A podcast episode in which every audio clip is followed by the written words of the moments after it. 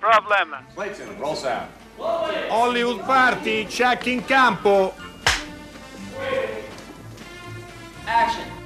Hollywood Party è la più grande trasmissione della radio dai tempi di Marconi. Francesco De Gregori, sei pronto per questa puntata scoppiettante di Hollywood Party? Io sono pronto, tu sei pronto? Io sono Siamo prontissimo. pronti. Sì, le nostre ospiti saranno pronte? Noi siamo Sì. prontissime, vero? Prontissime. Allora, le nostre ospiti sono Maria De Susa, ciao Maria, che ci Ciao. parlerà di eh, eh, Nero e Bianco a colori, una manifestazione che si svolge questa sera, Sì. e mentre Andrea De Logu parlerà di tante altre cose. Ciao Andrea. Ciao a tutti. Andrea è una collega della radio che ci fa molto piacere, della radio e anche della televisione ovviamente, che ci fa molto piacere che venga a trovarci, insomma... Beh, io ho attraversato il ponte per chi non, non sapesse, Radio 2 e Radio 3 sono uno di fronte all'altro e sono emozionata ragazzi. Nessuno mai di Radio 3 mi aveva chiamato e sono felice di essere qua. Sei stata promossa. Sono stata promossa a Radio 3, O adesso la. Marchesini mi uccide. o, o retrocessa, vabbè. Allora, notizie rapidissimamente. Tony Servillo e Dustin Hoffman sono sul set di Donato Carrisi del suo secondo film, l'autore di Gialli che come sappiamo si cimenta anche nella regia. John Waters sarà al pardo d'onore al Festival di Locarno che seguiremo nel mese di agosto. Neri Parenti sta preparando un- due film e Ron Howard sta facendo un eh, documentario su Pavarotti di cui ha appena diffuso il eh, trailer. Poi ci sono altri mm, comunicati che bisogna mandare, eh, che ci fa molto piacere mandare. Uno riguarda Rai Movie, eh, tra le righe del cinema è il ciclo di Rai Movie di questo mese in preparazione del Salone Internazionale del Libro di Torino. Tra i film in programma c'è Amore Inganni, che è una prima tv dalla, dalla novella di Jane Austen, poi la versione cinematografica del Nome della Rosa di Eco, quella di, di Jean-Jacques Arnaud con Sean Connery. Ah, dopo il flop, cioè no, dopo scusate, Sì, sì. Andiamo avanti. successo. Eh, L'amore ai tempi del colera da Gabriel Garcia Marquez e poi Forze 10 da Navarone che era tratto da un romanzo di Alistair MacLean o Rocketeer dal fumetto di Dave Stevens. Ci sono molti autori che saranno presenti sul sito di Rai Movie trovate eh, tutte le Ma a indicazioni. proposito di Navarone c'è stato un grande film, I Eh, cannoni di Navarone. Questo è il seguito. Forza Il 10 da sequel. Navarone l'avevamo fatto dopo. Jack Lee Thompson credo che l'avesse diretto. Guarda, lui ha Google in testa, Steve, è Sì, incredibile, sì. sa tutto. No, io so soltanto I cannoni di Navarone che è stato un film Lo sai che culto c'era, per me. c'era stato anche un remake mitologico, che- nel senso che era ambientato Un nel- peplum. un peplum che era ambientato nella Gallia e c'erano i romani che, cioè, che dovevano distruggere un'enorme catapulta che era l'arma segreta di Vercingetorige. Eh, meraviglioso.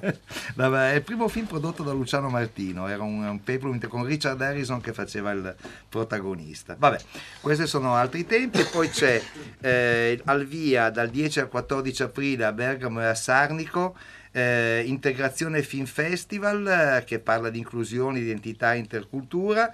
Il eh, sito è www.if-filmfestival.com, lì trovate il, il programma mentre da- sempre dal, eh, in aprile, ma dall'11 al 14 al Nuovo Cinema Aquila c'è il 14 Festival internazionale del cinema delle donne Immaginaria. Ci sono varie attività, c'è un omaggio alla Barbara Hammer, la, la regista, eh, c'è Diana Tejera che sarà la, eh, la madrina della manifestazione, farà anche uno spettacolo, c'è un concorso di cortometraggi, tutto questo al Cinema Aquila a Roma dall'11 al 14 aprile. Perdonami Steve, non, nessuna parola per racconti di cinema e di vita a Torino? Ah, certo, racconta, credo ci sia Andrea De Logu, no? Sì, però insomma è organizzato da un grande professionista, no?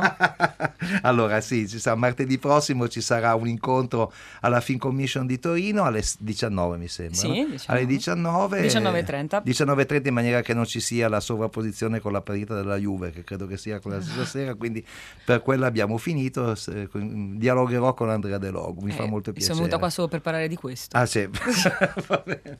siamo a posto. Va Hai bene. detto Juve con un tono che non mi è piaciuto. Comunque, Sa- Sarei mica Juventina adesso. Anche no, no, no. Rimarcavo il fatto che hai detto Juve con un senso di dispiacere. Dovevo dire l'altra squadra di Torino, noi la chiamiamo così di solito. Ho capito. Non, non la nominiamo. Bene. Vabbè, eh, allora, ehm, Provino, ah, Roberto da Venezia ci scrive al 335 5634 296 che è il numero per gli sms whatsapp dicendo la parola provino forse intende prossimamente noi lo chiamiamo prossimamente però ormai lo usano tutti i trailer eh, quindi usiamo anche noi siamo, siamo adattati a questo termine inglese, però insomma Provino può ancora... Provino però al cinema è un'altra cosa. un'altra no, cosa. infatti il provino Eh. è quando insomma Eh. c'è un attore o che, cerca altro- della parte. Eh no? sì, Forse- forse il T9 eh, ha sballato il messaggio del Io li chiamavo prossimamente quando ero giovane. I prossimamente, I prossimamente, certo. no? Così, vabbè. A volte erano più belli prossimamente del film che poi avevi scelto di andare a vedere. Ah, questo non c'è dubbio. Lì è l'inganno. Dai, prossimamente erano straordinari, cioè, quelle, quelle frasi eh, tipo imponenza di masse, grande scenografia, cioè tutto questo. che- Imponenza di Massi io non l'ho mai sentito Eh, però. tutti i film della romana film di Fortunato Misiano, che era un produttore che faceva dei film a basso costo, però erano molto interessanti, metteva sempre la frase imponenza di massa, poi in realtà c'aveva 20 comparse, però insomma, se, la cavava, se la cavava così. Allora, eh, una grande notizia, da domani torna il quiz su richiesta popolare e anche non popolare perché Francesco De Gregori vuole... Una mia richiesta particolare perché la cosa che mi diverte di più è fare il quiz. E, e- e purtroppo hanno sempre indovinato tutti, ma ne farò uno domani che non indovinerà nessuno. Bene, Sarà bene. un quiz cattivissimo.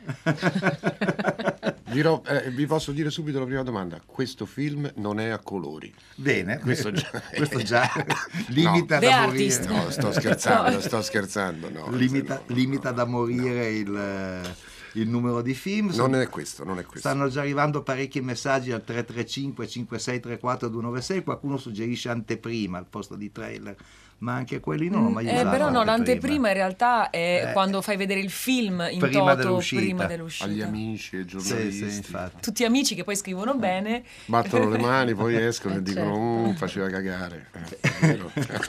E, e poi Giancarlo di Ragusa dice a Francesco De Gregori che non può mancare il 14 giugno a Taormina. Non so cosa alluda, ma forse tu lo sai. Ha un concerto che devo fare. Ah, sì. ecco. Però non facciamo pubblicità qui a, Va bene, a no, ma- Taormina sì, perché è una bella città, però no. Grande Francesco, straordinario cantautore, uomo dal multiforme ingegno, appassionato e acuto cultore anche di cinema. Questa è colpa Giussi. tua che mandi in giro queste notizie. Vabbè, allora eh, tutto questo al 335 5634 296 siamo anche attivi sul social, tra un po' ci sarà anche la diretta Facebook, eh, su Twitter di Radio 3, insomma i media, eh, i social ci vedono attivi in maniera pazzesca, in maniera scatenata. Giù i like, giù i like. Giù i like, Sì, giù i like. E adesso ascoltiamo invece un brano storico di Hollywood Party, storico recente in questo caso, siamo nel 2015 e così noi all'epoca abbiamo parlato di Gigrobo, ve lo facciamo sentire perché come sapete stiamo per compiere 15 anni, cosa che, eh, sì 25 25. anni, cosa che avverrà il 12 aprile, e ci sarà una una grande trasmissione la sera eh, alla quale ci stiamo preparando in maniera forsennata però nel frattempo vi facciamo ascoltare le nostre interviste chiave questa riguarda per l'appunto lo chiamavano Gigrobot Hollywood Party com'era? Hollywood Party è la più grande trasmissione della radio dai tempi di Marconi. Sì, buona la venticinquesima. Realtà nasce da altre suggestioni, nel senso che dopo il percorso pesantissimo degli studi universitari di storia e critica del cinema, quando mi sono trovato di fronte alla possibilità di raccontare qualche cosa, sono andato a pescare quello che in qualche modo mi aveva emozionato di più, nel- e, e- e- insieme a Nicola Guaglianone, che è l'autore del soggetto, e della sceneggiatura poi, insieme a Menotti, che, che- che- che- tra l'altro era un fumettista eh, fino al 2005, eh, abbiamo trovato questa, noi la chiamiamo una sorta di formula, no? di, di andare a pescare in quell'immaginario eh, di anime più che di fumetti eh, e, e contaminarlo col- con l'elemento neorealistico. E- ed è nato questa, questa sorta di, di mostriciattolo che poi dopo ha una sua identità, secondo me, e originalità, che è quello che lo chiamavano Gigrobo. Infatti non è su Gigrobo, No, no, No, no, no, no, no. Non è un cartone animato, soprattutto. No, no, Gigrobo Eh. è, un, è- è un cartone che poi dopo si presta perfettamente perché per chi lo conosce, Hiroshi Shiba era un ragazzino viziato che non voleva la responsabilità sulle proprie spalle di occuparsi dell'umanità e in qualche modo il nostro protagonista affronta una, diciamo, un conflitto del genere, però grazie poi dopo a quello E che film dopo. sa tutto del personaggio è, è il personaggio di Ilenia Pastorelli. Ilenia Pastorelli permette infatti questa, questa, questa è una sorta di grillo parlante che gli vomita eh, arcobaleni dalla mattina alla sera addosso Allora, facciamo, mentre lui è tutto un, scuro. facciamo raccontare un po' a loro i loro personaggi. Allora, Claudio Santamaria è un malavitoso romano di serie Z Sì. che durante un inseguimento improbabile casca a Tevere, proprio letteralmente Sì, in sì. acqua, e che succede? Ma malavitoso è pure troppo, è un ladruncolo che sopravvive al mondo, insomma, un egoista che sopravvive e si consola con DVD porno e budine alla vaniglia, cade nel Tevere, un inseguimento con la polizia e entra a contatto con questa sostanza radioattiva perché sfonda un bidone, esce dal Tevere tutto nero. E, e si ritrova a un certo punto con una forza straordinaria, quindi che dice? È un- ha la mente criminale, egoista e quindi dice ho svortato. no? Questo è il primo pensiero. Giusto, la sport. Quindi la prima cosa che fa, lo posso dire, la prima cosa Ma che fa. dillo, ma Sì, dillo. quella sì, è Eh, troppo beh, bella. di notte capisce che c'ha sta forza, va davanti a un bancomat, lo prende a cazzotti, lo sradica e se lo porta a casa. Perché che, Che cosa faresti tu con un superpotere? Eh, Questa è una certo. grande domanda da porre, no? fare? Esatto. Each man kills the thing he loves. Each man kills the thing he loves. Da da da da da da da. Each man kills the thing he loves. Each man kills the thing he loves. Da da da da da da da. Some do it with a bitter look, some with a flattering word. The coward does it with a kiss. The brave man with a sword, with a sword, with a sword. Each man kills a thing he loves. Each man kills a thing he loves. Da da da da da da da. Each man kills a thing he loves. Each man kills a thing he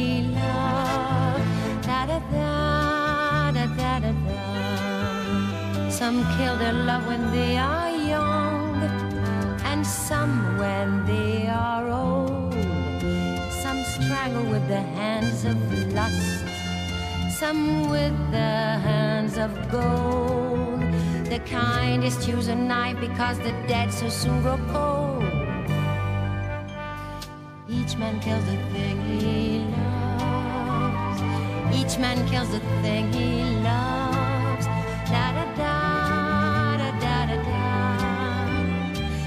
Man kills the thing he loves. Each man kills the thing he loves. Da da da da da da da. Some love too little, some too long. Some sell and others buy. Some do the deed with many tears, and some without a sigh. For each man kills the thing he loves, yet each man does not die. Each man kills the thing he loves. Each man kills the thing he loves. Da da da da da da da. Each man kills the thing he loves. Each man kills the thing he loves. Da da da da da da da.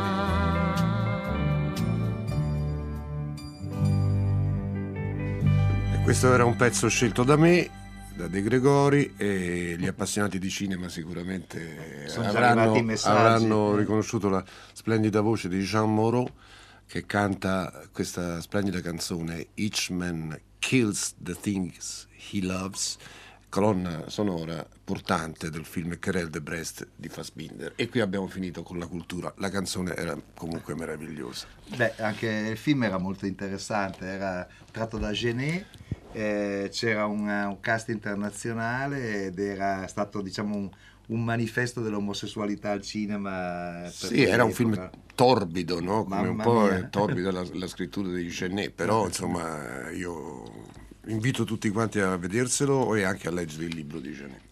Allora, sì, eh, Francesco De Gregori ci voleva lei a muoverli a compassione e farci restituire il quiz, scrive Oh. Emilio da Venezia.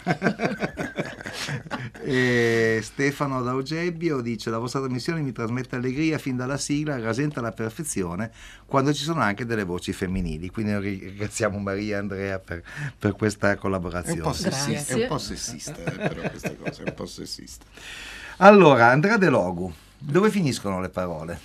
Ma eh, finiscono quando non c'è molto da dire, diciamoci la verità. Ho scritto questo libro perché sono dislessica, vorrei eh, insomma impegnare questo microfono per dire la dislessia non è una malattia, non si guarisce, è una caratteristica. Essere dislessici eh, può essere paragonato ad avere gli occhi azzurri, le mani grandi, il sorriso smagliante, è semplicemente un altro modo di affrontare un percorso. E questo è un libro edito Rai Libri e, mm, e, insomma si racconta la dislessia dal punto di vista di una bambina che ero io, poi cresciuta ragazza, donna eccetera eccetera, dislessica in un paese dove ancora non si tratta, anzi i bambini vengono insomma tacciati mm, di- di- di stupidità, di non, non aver voglia di studiare eccetera eccetera. È un problema importante, anche se non se ne parla molto, ci sono delle famiglie, dei genitori, dei ragazzi che sono eh, sfiniti da come vengono trattati. Però, eh, insomma, qua si tratta anche in modo, perché è storia semiseria di una dislessica, in modo leggero. E niente, questa è- no- non vorrei impegnare troppo come per fare promozione a un libro in realtà, vorrei che si parlasse di dislessia, quindi già avendo detto questo, chi, chi ci sta ascoltando magari si informerà un po' di più. E questo mi sembra, mi sembra decisamente eh, giusto e saggio, Eh, però diciamo che nel libro c'è anche una certa presenza cinematografica, no? a partire dai, capi- dal titolo dei capitoli, eccetera. Cioè, certo, io... Perché essendo dislessica da piccola eh, non riuscivo ad apprendere troppo da quello che succedeva a scuola, un po' come dice Bruce Springsteen, ho imparato più da- dalla musica, da quello che mi hanno cercato di insegnare a scuola. Io ho imparato dal cinema, ho imparato dal cinema eh, tutto quello che c'era eh, di, di- meraviglioso da imparare e ho imparato eh, dalla televisione. Il doppiaggio mi è servito molto, cinematografico, per un italiano corretto e, una- e un accento insomma, quasi assente e anche se ho fatto logopedia, insomma, mancandomi la R, e, e- e quindi il cinema è molto importante, l'ho studiato, lo amo, mi piace parlarne, mi piace raccontare e penso che sia proprio un altro modo per poter vivere. Come diceva, eh, ecco, per, vi- per vivere più vite bisogna leggere tanti libri. In realtà per vivere più vite sì, bisogna leggere tanti libri, ma puoi anche vedere tanti film. Insomma, se qualcuno può trovare anche un altro sfogo, va bene quello. No, benissimo, no, no, sono curioso perché tu, eh, tu hai detto sono dislessica, tu Sì. ancora sei dislessica, Sì. ti consideri dislessica. È, è una- è proprio una, è una caratteristica, cioè non, non, non essendo una malattia non si può guarire. Cioè, Eh, Ma eh, cosa vuol dire? Scusami, io faccio la parte Certo, dell'ignorante, ma è per così meglio, anche così gli ascoltatori. Che, mm, potranno spiegarsi meglio loro cosa vuol dire. È un alt- allora, eh, la difficoltà eh, nell'automatismo. Per spiegare bene la dislessia c'è proprio un esempio molto pratico. Quando si impara a guidare, eh, le prime volte che metti la marcia, inserisci la frizione, cioè inserisci, metti la frizione, inserisci la marcia, eccetera, eccetera, ti viene mm, difficile, devi pensarci, quindi ogni volta devi pensarci per- prima di eh, Certo. poter guidare. Ci sono tutti dei passaggi, poi dopo un po' entra l'automatismo, quindi chiavi, frizione, accendi, vai, parti.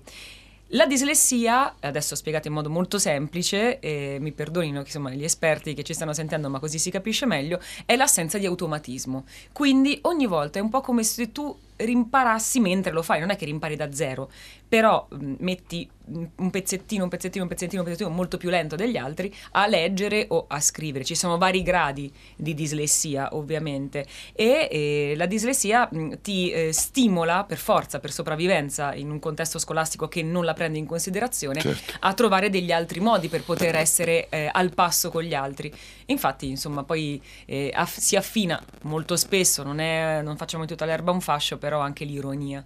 Però tu dici come avere gli occhi azzurri o i capelli neri, Sì. è una caratteristica degli esseri umani. Se sei presbite devi, Sì, certo. presbite, devi usare gli occhiali, se sei Sì, miope devi sì, usare gli occhiali, se sei dislessico hai bisogno di un altro modo, che, al- qualcuno che ti spieghi insomma, quel Se c'hai pochi concetto- capelli ti devi mettere una parrucca. Perfetto, Eh. hai capito.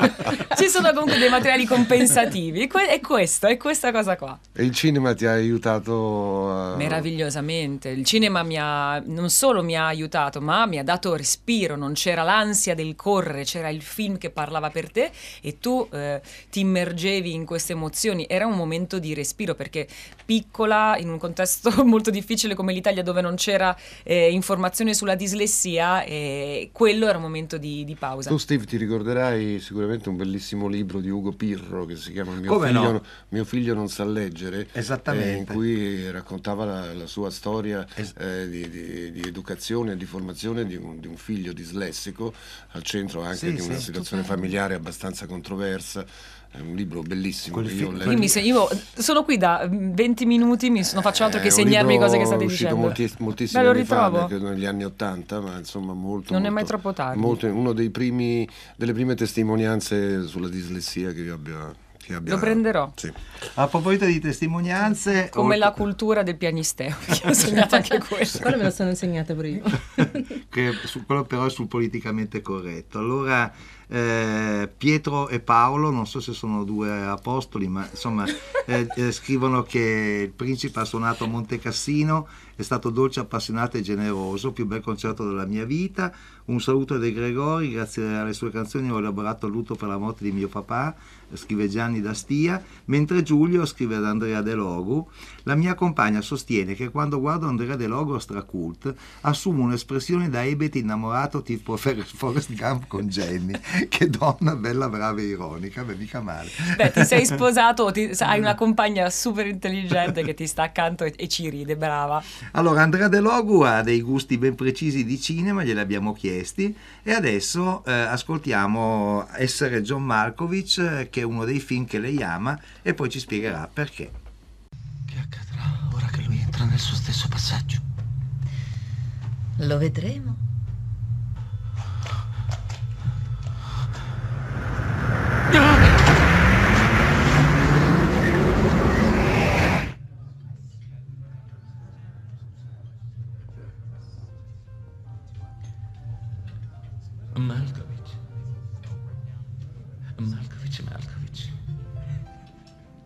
Malkovich, Malkovich. Malkovich, Malkovich, Malkovich. Malkovich, Malkovich. Malkovich.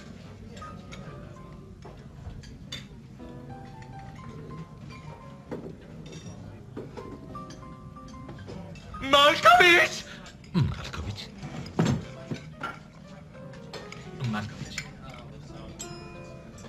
Malkovich.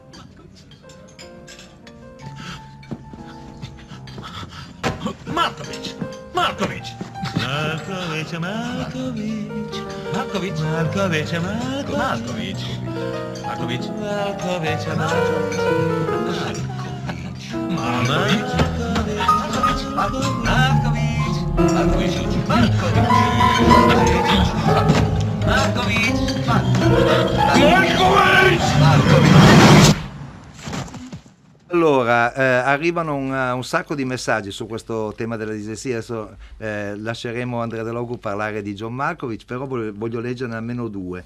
Avendo scritto un libro sulle qualità della dislessia, eh, ho chiesto lo- eh, avendo chiesto, mm, tu Andrea, a- a- hai per caso chiesto allo stampatore di usare caratteri più fruibili dei dislessici? Certo, sì, sì, è easy Ok. reading perché c'è un carattere apposta che è facilitato per i dislessici e per i non dislessici, insomma, non fa nessuna differenza. Ci sarà anche l'audiolibro. E poi un altro messaggio non firmato dice appoggio la divulgazione della dislessia, la scuola è molto indietro per aiutare i caratterizzati da questa tipizzazione, parlatene, parlatene, parlatene. Lo Ecco, stiamo lo stiamo facendo. facendo. Invece John Malkovich?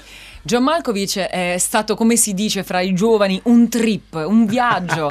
Mi è capitato per sbaglio in un blockbuster quando ancora funzionavano e ce n'erano. In un pomeriggio, mi sembra d'agosto, ero da sola, mi annoiavo tanto e uno dei pochi, ehm, dei, dei pochi, non era ancora, no, no, era già CD, non era un VHS, dei pochi CD, DVD che erano rimasti era essere John Malkovich. E, mm, ci ho provato, l'ho portato a casa e è stato, è stato qualcosa di incredibile, un, un colpo di fulmine, un'assurdità geniale, un incrocio di follie, però tutte con una logica. Quindi una sospensione della realtà strana, perché comunque ti chiede di credere a qualcosa nella realtà. Cioè tu lì non ci sei, non è possibile, ma te la raccontano come realtà. Come eh, protagonista John Malkovich, che esiste e tu lo conosci perché Eh è beh, famosissimo. certo, E poi, la- vabbè, non posso continuare perché poi la, insomma, alla fine è a sorpresa io, molto. Io confesso di non aver visto Ah, ok. que- No, chiedevo se- Conosco John Può- Malkovich, ma non ho visto il film, però lo andrò a vedere. eh, Può a- piacere, a- da- ti può piacere davvero tanto, Francesco. volentieri perché- il suggerimento di, di Andrea.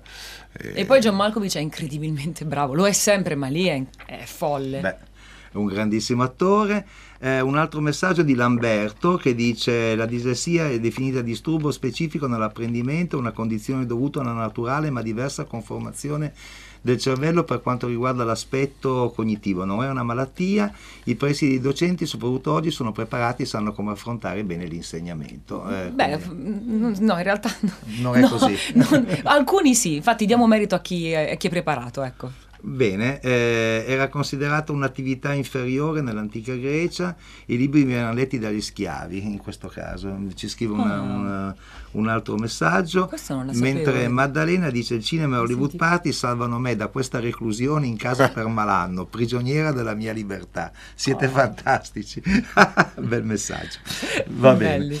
Senti Andrea De Logu, c'è un, un altro film che hai voluto farci ascoltare, un film che adesso è nelle, è nelle sale, adesso lo ascoltiamo, si chiama Dolce Roma, è un film di cui abbiamo parlato ieri a proposito degli incassi. Perché e- era riso così tanto? Perché Perché- lui era contrario a farmelo portare. No, no, no, ma io sono contento. Solo perché sono collusa. Così, così abbiamo occasione di parlarne, c'è suo marito nel film, Francesco Ah. Montanari, che fa un poliziotto, quindi eh, sei interessata al film, però adesso ne ascoltiamo un brano e poi ne parliamo. Io sospetto che lei abbia finto un rapimento per promuovere un brutto film. Il film è un- non è un brutto film. Il film, il film è moderno, spezza il linguaggio, provocatorio, interessante, guardi. Fingere un rapimento è reato, sa? Procurato allarme. Bella idea questa. Ci penserò quando mi laureerò in giurisprudenza, che è una cosa, fra l'altro, che ho sempre voluto fare, perché ho dieci avvocati che copro i danari e non capiscono un cazzo. Lei ha 19 case più 13 intestate a sua moglie e due alle Onlus. È sicuro che Giacaranda non sia in una di queste?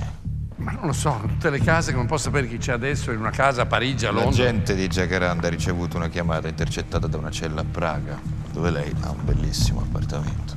Ma non posso saperlo. Se do una casa a un amico, cosa ne so se porto un'attrice o una troia? Oh, e lo vede che ci arriviamo piano piano. A chi ha prestato casa recentemente? Ma senta, io sono un uomo generoso, uno che dà. Se uno vuole una casa, viene qui, si prende le chiavi e va in vacanza. Ma comodo. E come si diventa suo? Basta fare quello che dico io e non rompere il cazzo. Ha bisogno del bagno prima di tornare all'ufficio? Ah, mi saluti il suo capo, è un mio grandissimo amico. Commissario Mutti? No, il ministro degli interni.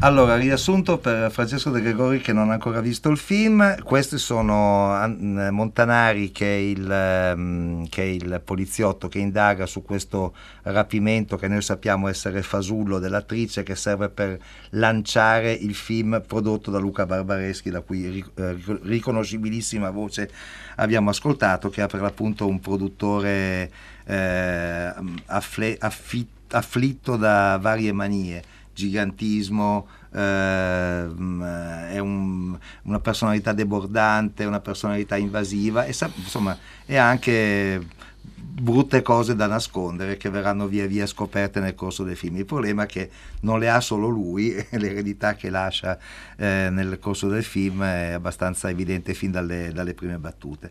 Andrea De Logu, perché ti piace questo film, al di là del- dei coinvolgimenti familiari? Guarda, non ho mai fatto promozione ai film di Francesco perché non mi sembrava il caso. Infatti, anche in radio, in trasmissione da noi, viene soltanto insomma, ben, ben chiuso nel, nel progetto che, mh, che sta facendo. Questo film, eh, credo anche per uno grandi- un grandissimo merito del regista, e la sceneggiatura regge e, e una grande recitazione perché Barbareschi è stato bravissimo, è veramente bravissimo. Poi ehm, al di sopra delle simpatie e antipatie bisogna anche dare a Cesare quel che è di Cesare e quando qualcuno fa una- un'ottima, eh, un ottimo lavoro bisogna dirlo.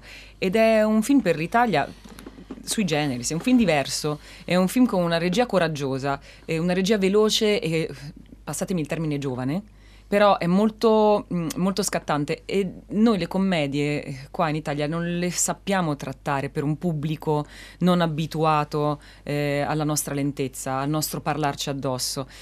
E quindi questa è una luce in fondo al tunnel, è una luce che spero che venga percorsa, venga seguita da molti altri, perché è l'unico modo per portare, adesso questo è un argomento magari eh, più sul eh, cinematografico, racconta un- un- uno spicchio del cinema italiano, tu conosci bene, avrai capito di- di, insomma, chi, chi interpretano gli attori, poi magari per i meno, me- meno, eh, addentrati nel sistema è inutile anche soltanto dirlo, però ehm, magari ha meno pubblico di, eh, interessato a sapere come funziona il cinema in Italia, ma se un eh, trattamento del genere eh, viene poi eh, aperto anche su altri argomenti, che non è cinema di genere, ma è un cinema diverso, fresco, secondo me si può recuperare molto, si può cominciare a portare i giovani al cinema, cos'è Ne- che ormai... In effetti è un film completamente inusuale nel, nel panorama italiano, un film in cui ci sono effetti speciali, c'è un montaggio serratissimo. Serratissimo, sembra un videoclip quasi. Fa impressione perché invece il- quello che nel film fa il regista, che è il nostro amico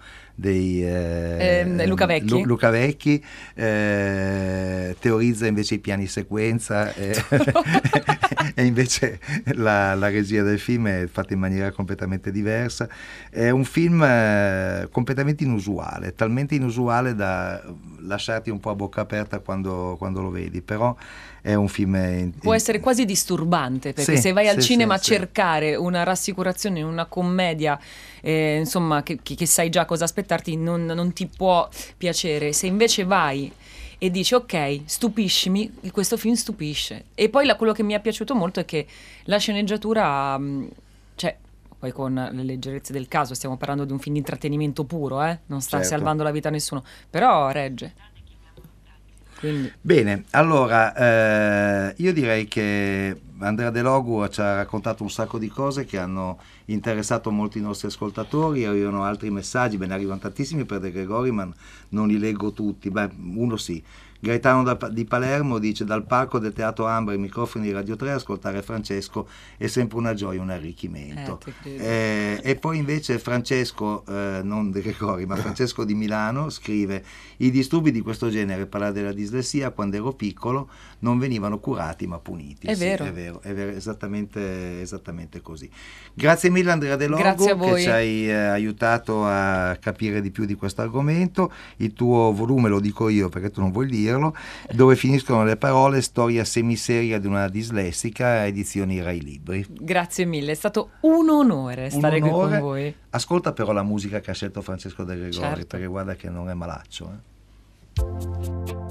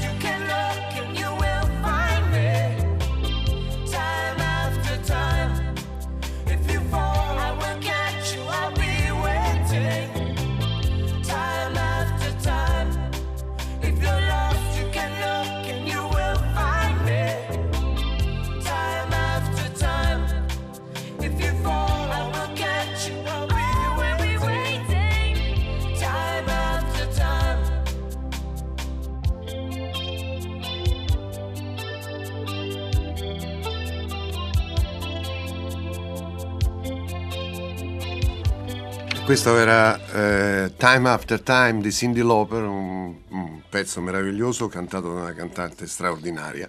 Abbastanza straordinaria, no, straordinaria. abbastanza straordinaria come Matteo Spina definiva chiunque entrasse ai microfoni di Time. After Time. Allora, ti abbiamo fatto un regalo, Francesco De Gregori, e così sentiamo anche Andrea De Logo cosa ne pensa. Siccome eh, sappiamo che ti piace molto Nancy Sinatra, Eh, sì. Eh, ascolta questo brano tratto dalle teche Rai. Nancy Sinatra.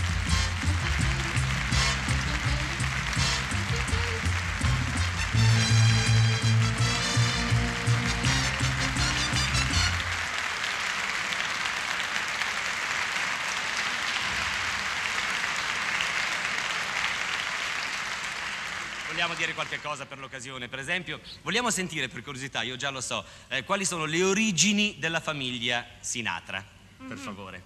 My grandfather's from Sicily. Dunque, un nonno siciliano, Mhm. My grandmother's Genoese. eh, nonna genovese And my other grandfather and grandmother are Neapolitan. e gli altri due nonni napoletani. Quindi non si dica che qui abbiamo cantanti stranieri, eh, sono tutti italiani, completamente italiani, tanto è vero che la signora parla perfettamente l'italiano. Vuol dirci qualche cosa in italiano per Oh, cortesia? sì, sì. ah, ciao. Sì? No, no, ma dico avanti. Eh, grazie. Sì. Ciao, grazie. Senz'altro. Senta, vuol dire, signora, qual è la canzone che lei canta questa sera? These boots are made for walking. Che vuol dire questi stivaletti sono fatti per camminare, una canzone che hanno fatta in occasione del famoso sciopero dei, dei- del trasporti, no? mi pare, a New York e che ha avuto veramente un successo mondiale, in questo momento il massimo hit americano e un grande successo in tutto il mondo. Allora, buona canzone. Grazie. Ciao.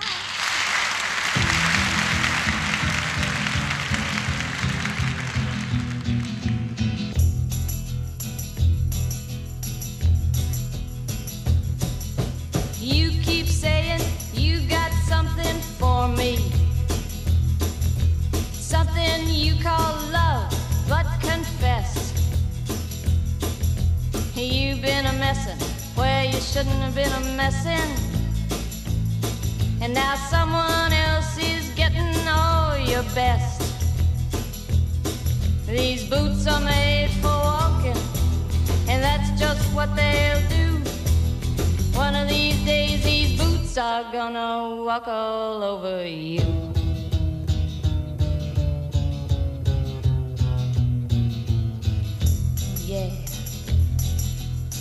Eh, quando hai detto che era un omaggio per me, eh, speravo che lei cantasse Buonanotte Fiorellino.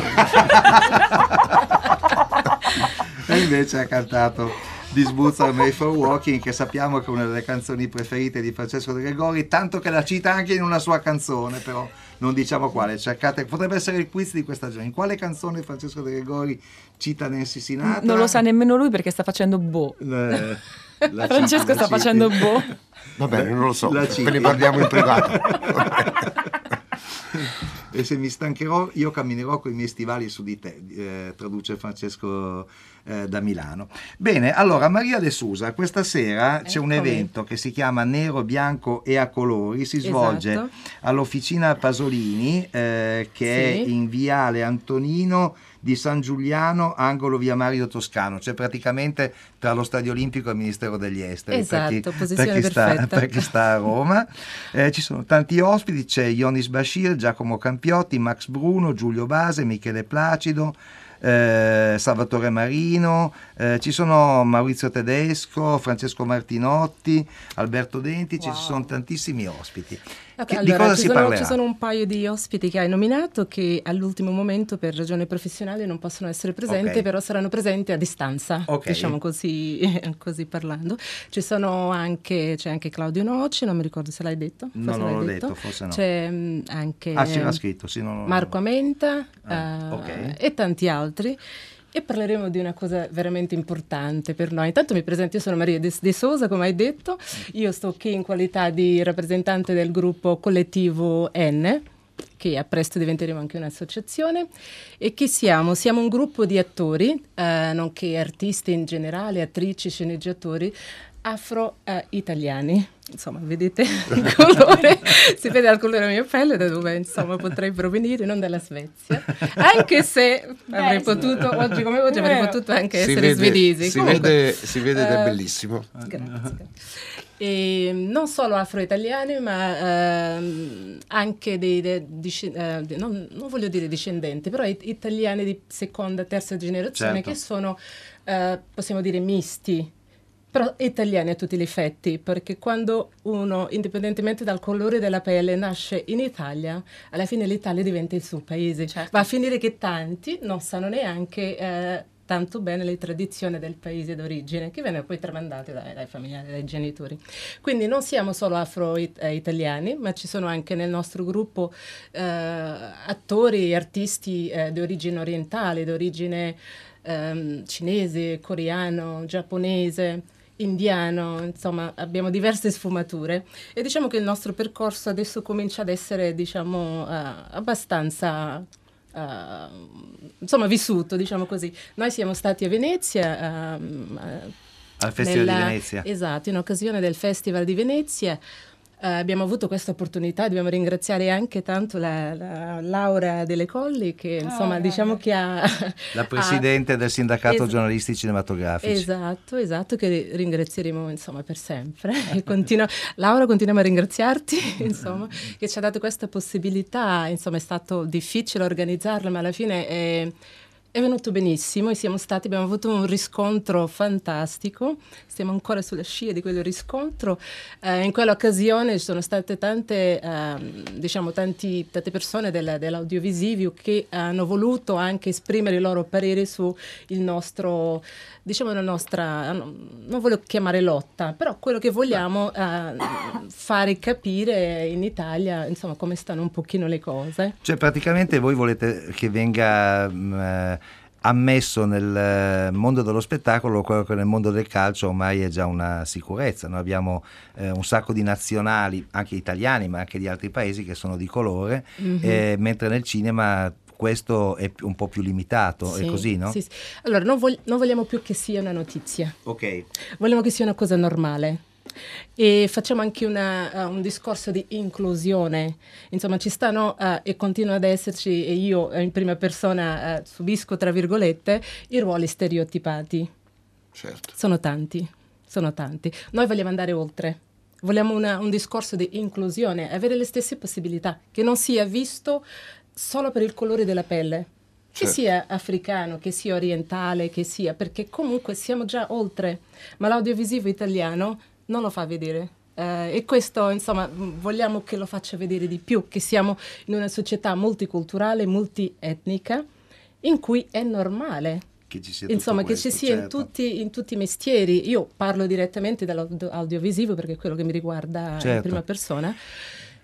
Vogliamo che sia una cosa normale. Come fa uno a mettersi in storie- contatto con voi? Dai, un- Allora, dai qualche riferimento. Qualche riferimento. ehm, attraverso direttamente abbiamo un nostro eh, sito, ehm, abbiamo anche la nostra pagina Facebook, pagina Instagram, collettivo N.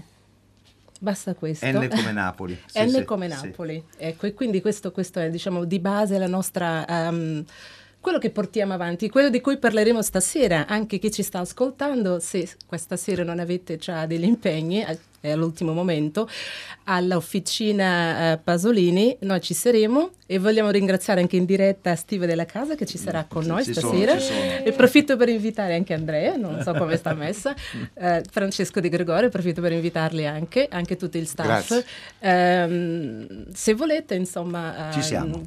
Dibattere con noi questa, questa cosa, penso che merita un, merita un dibattito. Grazie, merita grazie che per venga, quello- venga anche per parlato quello- e venga, insomma, Grazie anche per quello che hai detto e come l'hai detto. Esatto. Hai detto molto bene, la sigla però dice che questa scoppiettante trasmissione volge eh, al termine. Eh, qui ci hanno dato un messaggio all'over, vabbè poi lo leggerò eh, dopo perché credo che mi riguardi ma non ho capito bene cosa vuol dire. Allora, Francesca Levi, eh, Maddalena Agnisci, Simone D'Arrigo, eh, Massimiliano Bonoma, Alessandro Boschi e Erika Favaro hanno confezionato una trasmissione nella quale c'era Nancy Sinatra per omaggiare Francesco De Gregori, ma poi c'era Andrea De Logu, ciao Andrea. Ciao ragazzi! Maria De Sousa, ciao Maria. Ciao, grazie, vi aspetto stasera. Grande Francesco. Grande Steve, grazie. Grazie Maria. eh, grazie, Grazie Andrea. voi. Grazie, No. grazie, è stato un piacere, un onore. Eh, È stato bellissimo dividere questa trasmissione con Steve e con voi due. Vi divertite voi due? Eh, Noi- siamo, siamo di Noi ci divertiamo, ma stasera ci siamo divertiti di più. Di più. E ci Grazie. divertiremo ancora di più adesso ascoltando Tre soldi, la voce degli alberi di Francesco Bellino, un esperimento che avviene in Umbria eh, della gente che eh, eh, cerca di ascoltare le elaborazioni sonore provenienti dagli alberi. Sembra fantascienza, ma loro lo fanno davvero. Subito dopo c'è Radio 3 Suite e ho il sospetto che a condurla sia Andrea Penna. Thank you.